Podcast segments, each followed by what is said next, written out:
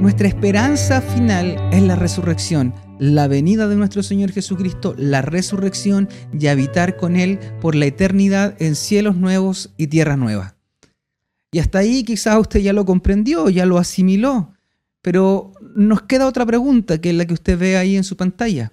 Mientras tanto, mientras esperamos la venida del Señor, mientras esperamos la resurrección del cuerpo, mientras esperamos estos cielos nuevos y esta tierra nueva, ¿qué pasa con aquellos que han partido? ¿Qué pasa con aquellos que han fallecido? Entonces, ¿qué pasa tras la muerte del creyente? Y eso es una de las preguntas que vamos a tratar de responder el día de hoy. Entonces, el estado intermedio de la doctrina que habla sobre lo que ocurre con los seres humanos entre la muerte y la resurrección. Pero antes quiero hablar sobre dos teorías acerca del estado intermedio. El sueño del alma. Esta es la idea que comparte tanto el testigo de Jehová como los adventistas respecto a qué acontece con el creyente luego de su muerte.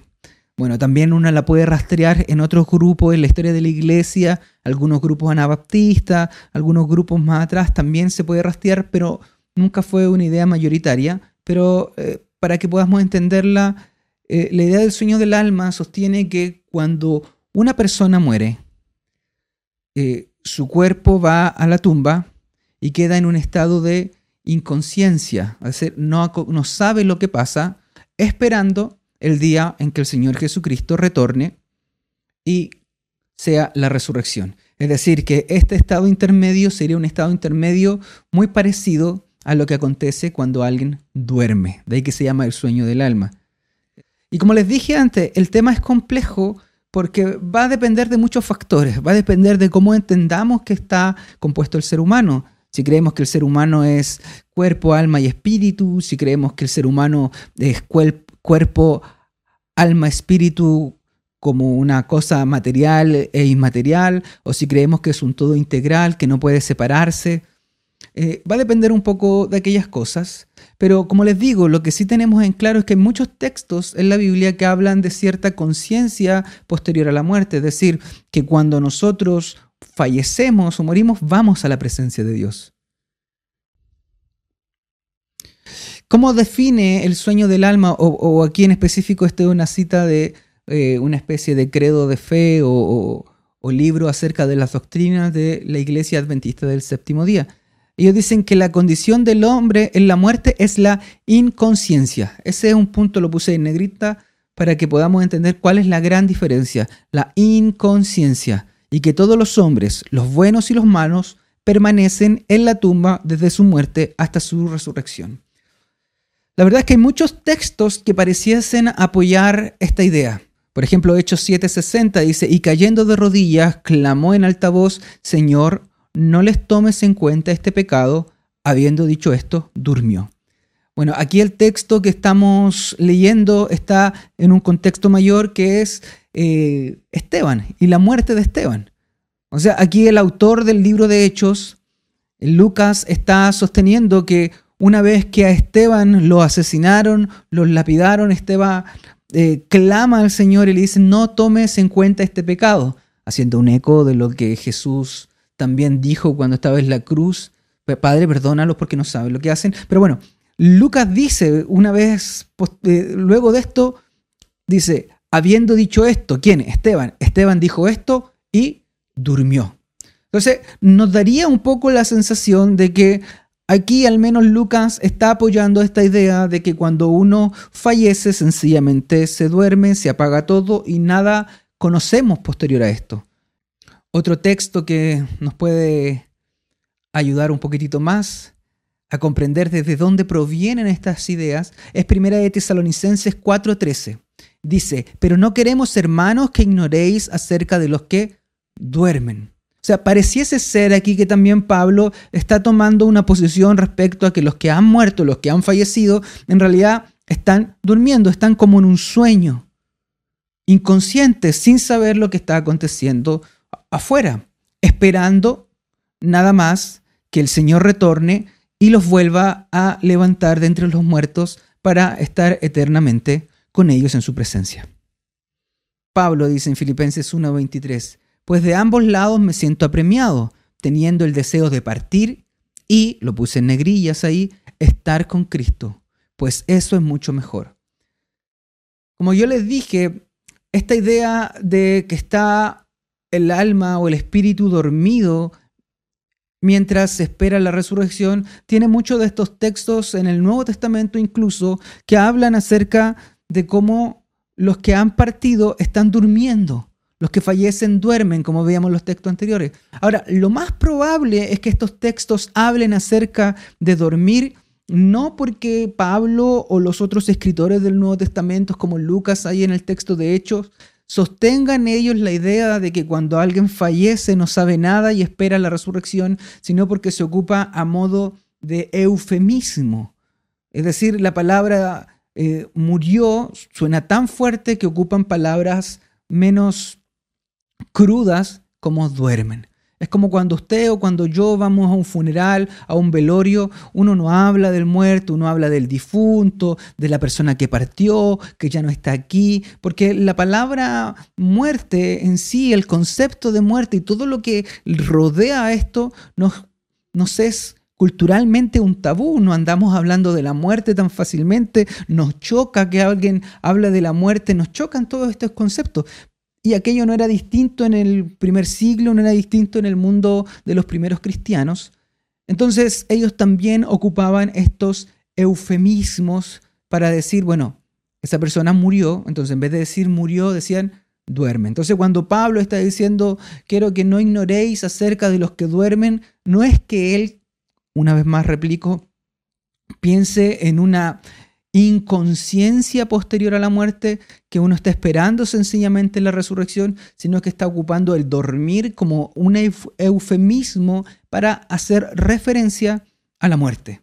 Y aquí en Filipenses 1.23 vemos el mismo pensamiento de Pablo, pero Pablo aquí está sosteniendo que él desea partir, él está conflictuado. Él dice, mira, me gustaría seguir con ustedes y poder trabajar en el Evangelio y en la obra de Dios aquí en medio de ustedes pero también me gustaría partir y estar con Cristo. O sea, Pablo en su mente lo que él cree es que una vez que él parta de esta existencia con los hermanos física, de algún modo va a estar con Cristo, consciente, disfrutando de su presencia. Inclusive le dice, es mucho mejor, o sea, va a considerar aquello un deleite. Pablo no está hablando aquí de una inconsciencia o de no saber nada de lo que puede acontecer. El purgatorio, quizás esta es la idea más eh, popular que usted puede haber escuchado. Como le dije, la anterior es una idea que al menos en la actualidad es compartida por adventistas mayoritariamente y por testigos de Jehová, aunque no dudo que dentro de inclusive de eh, los evangélicos puedan existir ideas similares, pero no son tan mayoritarias. Y la idea del purgatorio es una idea que pertenece a la tradición católica romana. Ellos tienen esta doctrina del purgatorio. Bueno, y la doctrina del purgatorio consiste en que después de muerto hay un grupo que alcanzó la plenitud y la perfección y que va directamente a la presencia de Dios. Hay otro grupo que pecó dentro de una manera tan grave que no tiene el perdón y que va a un lugar sin Dios, pero hay un grupo intermedio que son aquellos que no tuvieron la perfección moral de los primeros, pero tampoco cometieron tan pecados tan graves como los que fueron expulsados, los que no están en la presencia de Dios.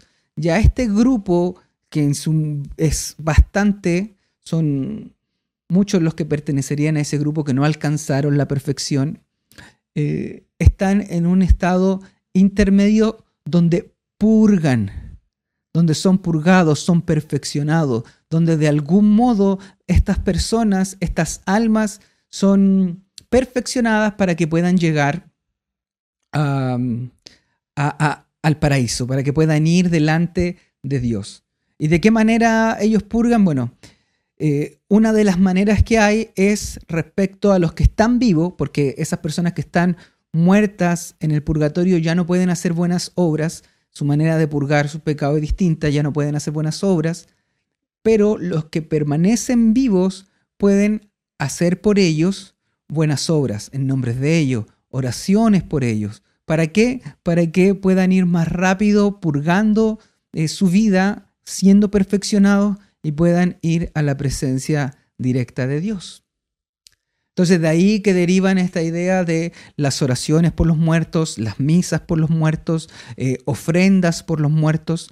¿Para qué? Para que las almas de sus deudos, las almas de sus familiares, de sus amigos, puedan ser purgadas y de manera más rápida puedan ellos ir donde está el Señor.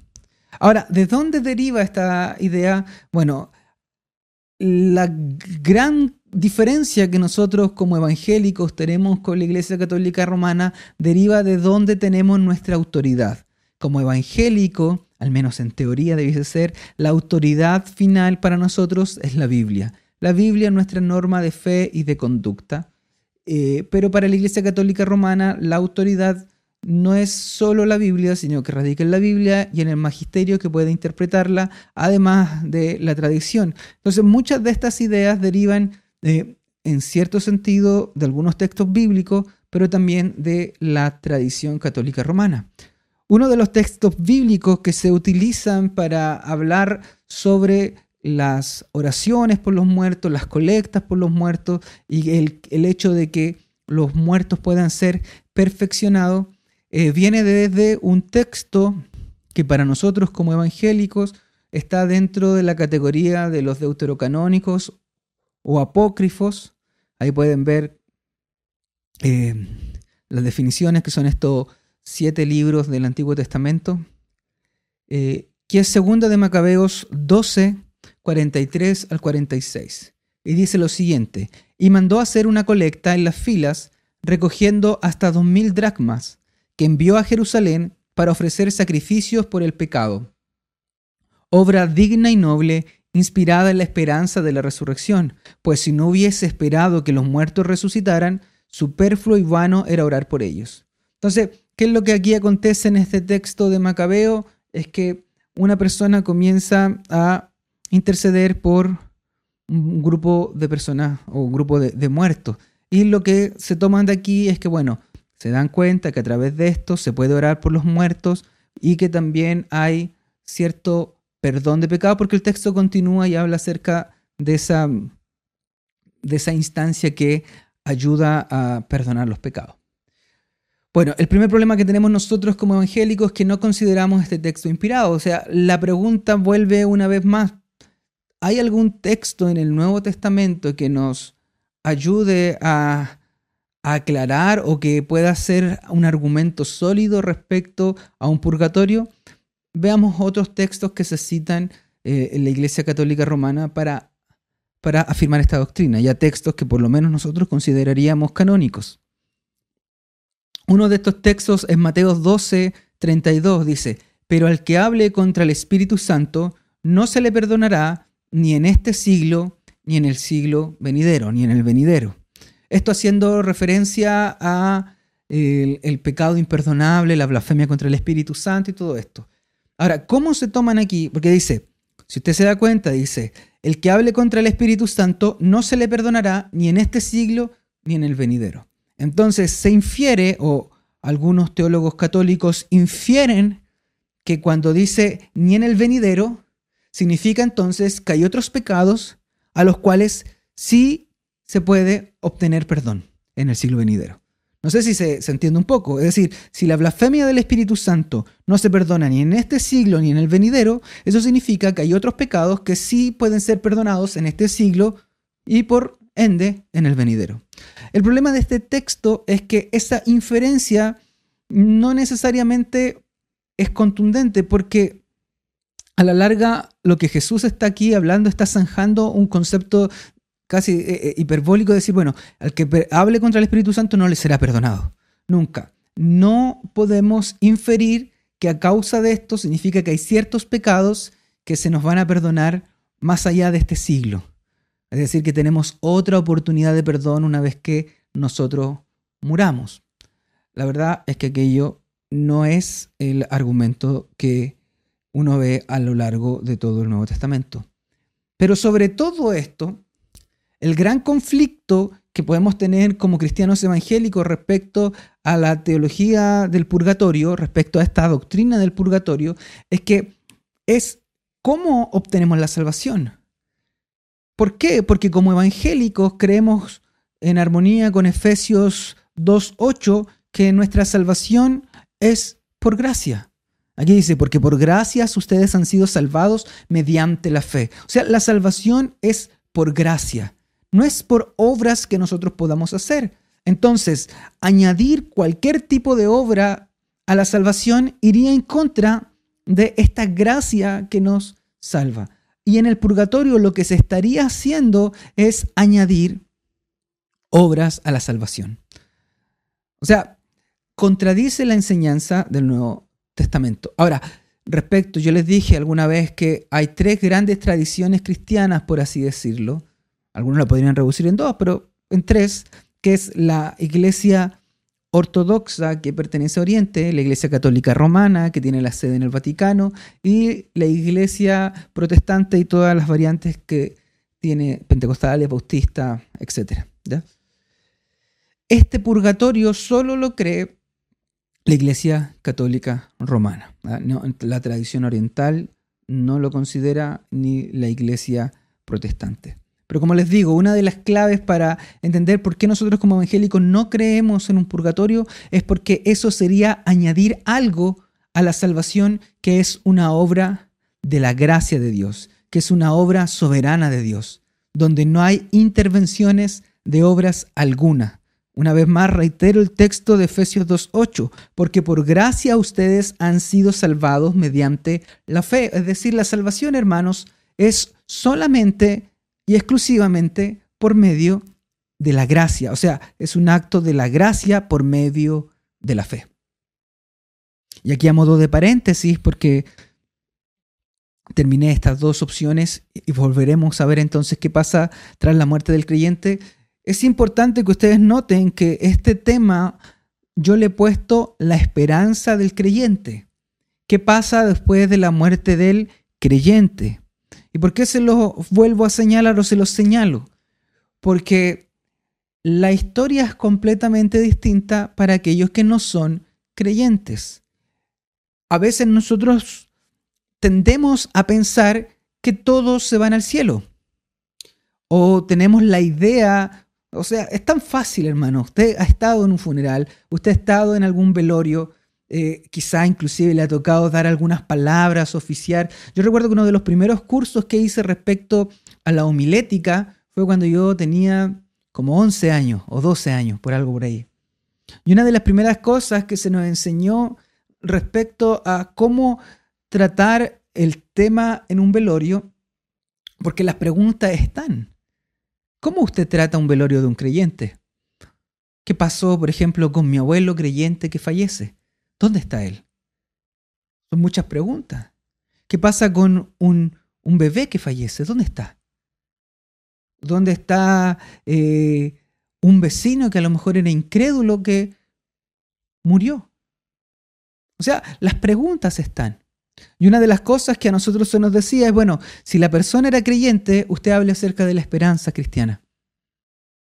Es decir, mi abuelo creyente está en la presencia de Dios ya nos tiene atrás sus complicaciones físicas, sus enfermedades y todas aquellas cosas quedaron atrás.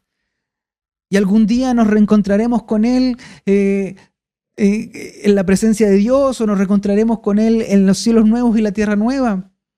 Pero bueno, ¿qué pasa si le piden unas palabras en alguien que usted sabe que no es creyente? Bueno, ahí en lo que se nos decía, y creo que con toda eh, que era correcto lo que se nos estaba diciendo, es que enfocáramos la esperanza en aquellos que estaban vivos. Entonces ya no se hablaba de, bueno, Él está con el Señor, porque la verdad es que la Escritura dice que esta esperanza es para aquellos que han sido salvados por gracia mediante la fe. Por lo cual cualquier persona que es ajena a la fe o inclusive enemiga de la fe, no tiene esta esperanza tras su muerte. Entonces hablábamos a las personas que están ahí. Es decir, mire, Dios les puede traer paz. Dios es quien puede dar consuelo. Dios es quien puede traer aquel, quitar o aliviar aquel dolor que usted siente en su corazón. Porque hermano, todos, todos nos enfrentamos a la muerte. Yo les decía en delante que es culturalmente hablar de la muerte es un tabú. Nadie le gusta hablar de la muerte. Bueno, me ha tocado eh, hemos hablado de repente de alguna cosa y uno habla de la muerte y dice, no, pero ¿cómo se te ocurre? ¿Cómo, cómo, cómo tú dices eso? Si eso no va a pasar, a ustedes no. ¿Por qué a nosotros no? Si todos nos vamos a enfrentar a la muerte, hermanos. Todos nos vamos a enfrentar a ella. Pero, como les dije en la segunda pregunta que hemos estado viendo, si la primera pregunta es que nuestra, la respuesta es que nuestra esperanza como cristianos es que estaremos en la presencia de nuestro Señor, entonces ¿cómo enfrentamos el día de hoy la muerte? Que sería la segunda pregunta de todo este estudio. Bueno, no la enfrentamos con miedo, porque tenemos una esperanza, porque tenemos una certeza que Cristo ha vencido a la muerte y que la muerte ya no es un enemigo invencible. Cambia nuestra perspectiva. Entonces eso yo lo quería dejar entre comillas, modo de paréntesis, para que comprendamos, porque muchas veces nosotros no nos comprometemos con el Evangelio porque en nuestra cabeza sigue la idea de que todo el mundo se va a ir al cielo, todo el mundo va a irse con Dios. Pero la verdad es que no es así, la verdad es que es necesario predicar el Evangelio porque es por medio del Evangelio, decía Pablo, es el poder de Dios para salvación. Aquellos que rechazan el Evangelio están rechazando a Cristo. Y su destino no será un destino igual a aquellos que son creyentes y han puesto su fe en el Señor Jesús. Entonces, cuando nosotros comprendemos aquello, una vez más, en estas dos preguntitas, reaccionamos de una manera distinta. Comprendemos la urgencia del Evangelio, comprendemos la necesidad de predicar el Evangelio a mi esposo, a mi esposa, a mi hijo, a mi hija, a mi vecino, a mi hermano, a mi compañero de trabajo. Porque si en nuestra cabeza sigue la idea de que aquellos que son ajenos de la fe, que aquellos que eh, blasfeman contra Cristo, que aquellos que rechazan a Jesús, van de algún modo igual al final ir delante de Dios y ser salvos porque todos los caminos llevan al cielo, todos los dioses son iguales, todas las religiones en estricto rigor son las mismas. La verdad es que al menos eso no es lo que la Biblia nos muestra. La salvación es por gracia, sí es por gracia, mediante la fe.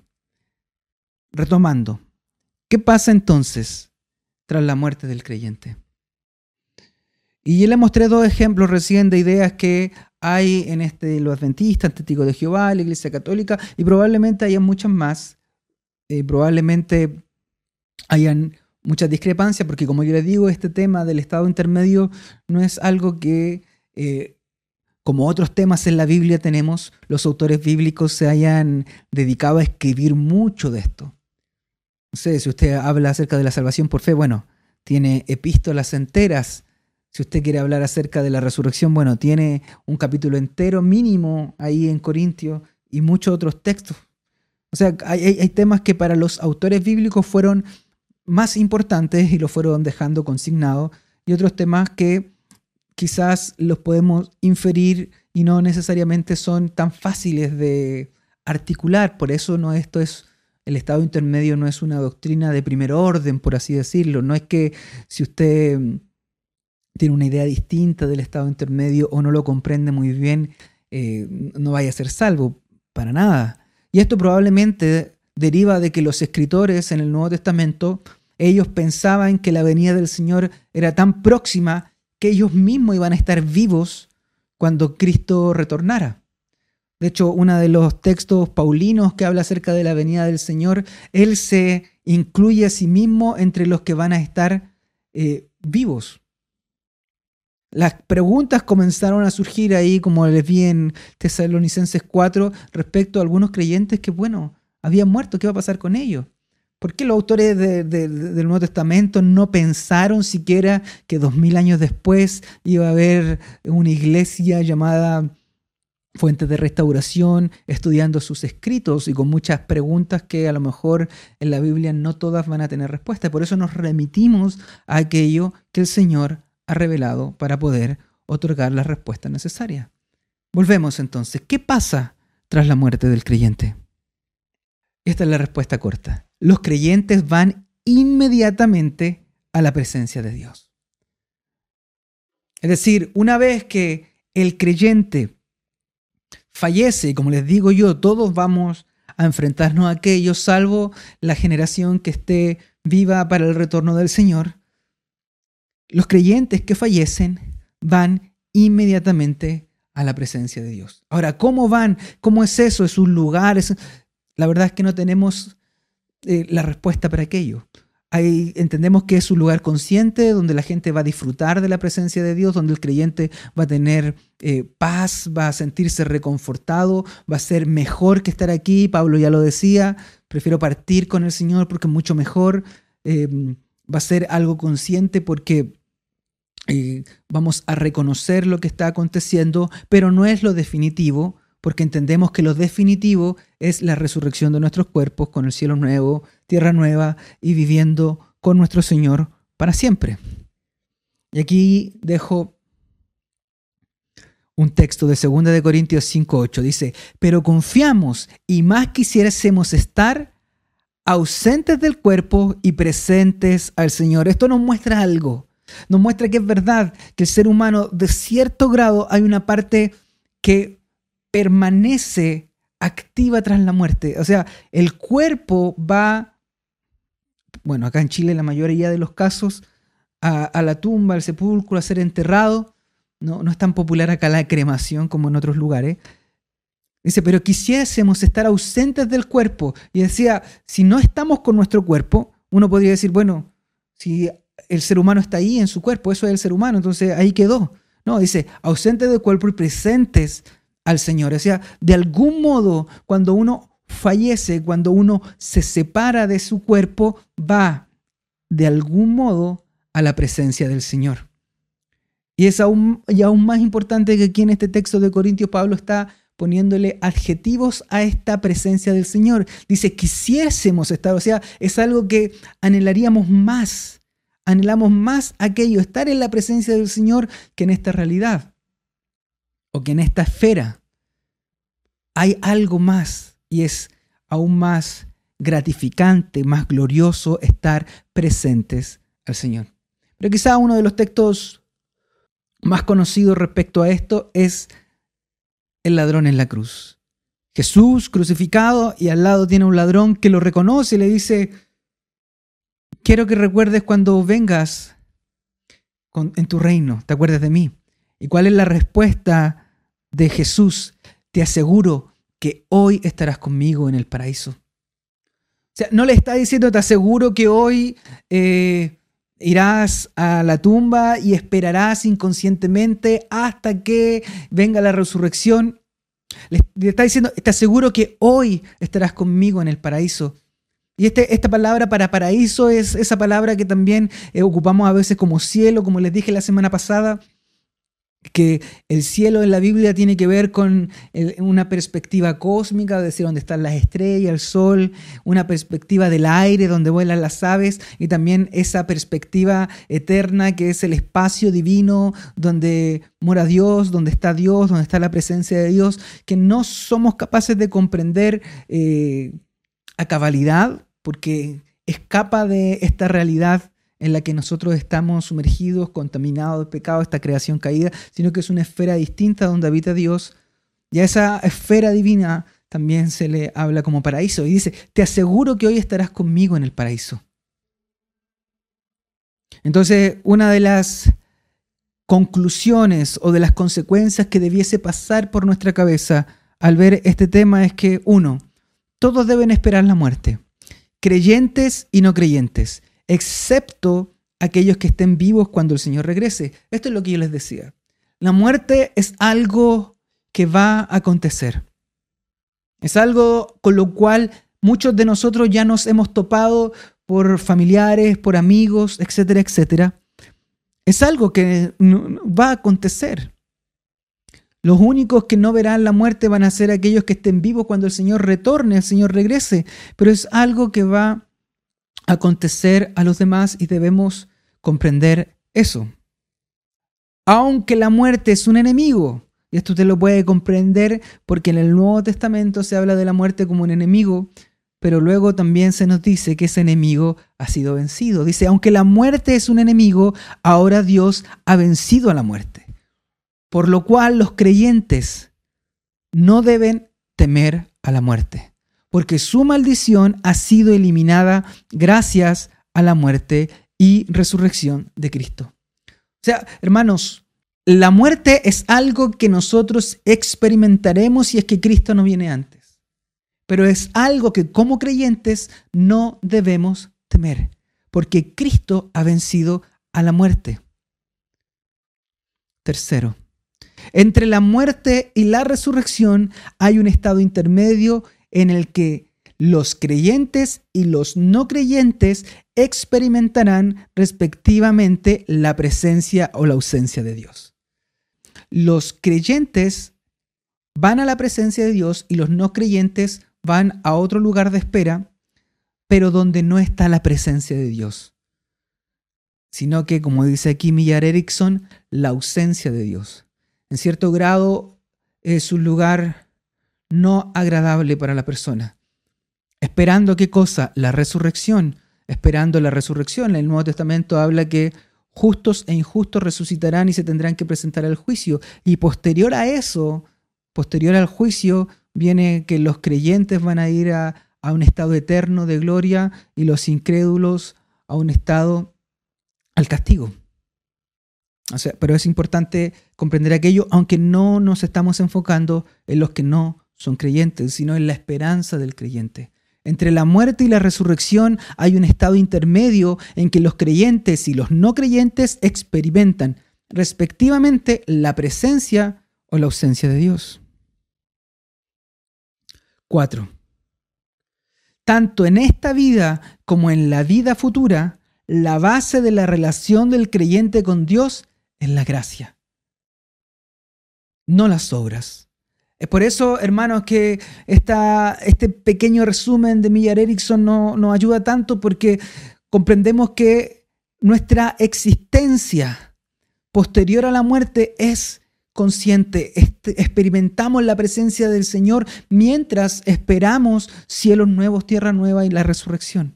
Eso descarta, por un lado, la idea esta de un sueño, de que estamos dormidos inconscientes pero también comprender que la base de nuestra relación con Dios es solamente la gracia, descarta también la idea de un purgatorio, de un lugar donde se vayan a purgar eh, nuestras almas para ser perfeccionadas a través de las obras de los vivos para que podamos entrar de lleno a la presencia de Dios. No es así. Nuestra relación con Dios no depende de nuestros méritos, de nuestras obras, ni de los méritos de otros, ni de las obras de otros, sino que nuestra relación con Dios depende de la obra de uno, de Cristo, quien obró a nuestro favor solamente por gracia. Entonces es la gracia la base de nuestra relación y reconciliación con Dios, la gracia que obra por medio de la fe segunda venida y resurrección. Esto va a ser lo que vamos a ver en las próximas clases. Porque ya le hemos dicho, hemos visto que el hilo conductor de la Biblia, uno de esos hilos conductores, es que Dios está reconciliando a su creación con Él. Hemos visto que cuando el creyente fallece, va a un estado intermedio, va a la presencia de Dios, va a la presencia de Dios esperando, esperando que la segunda venida y la resurrección de sus cuerpos. Eso va a ser lo que veremos en la próxima clase. Que el Señor les bendiga.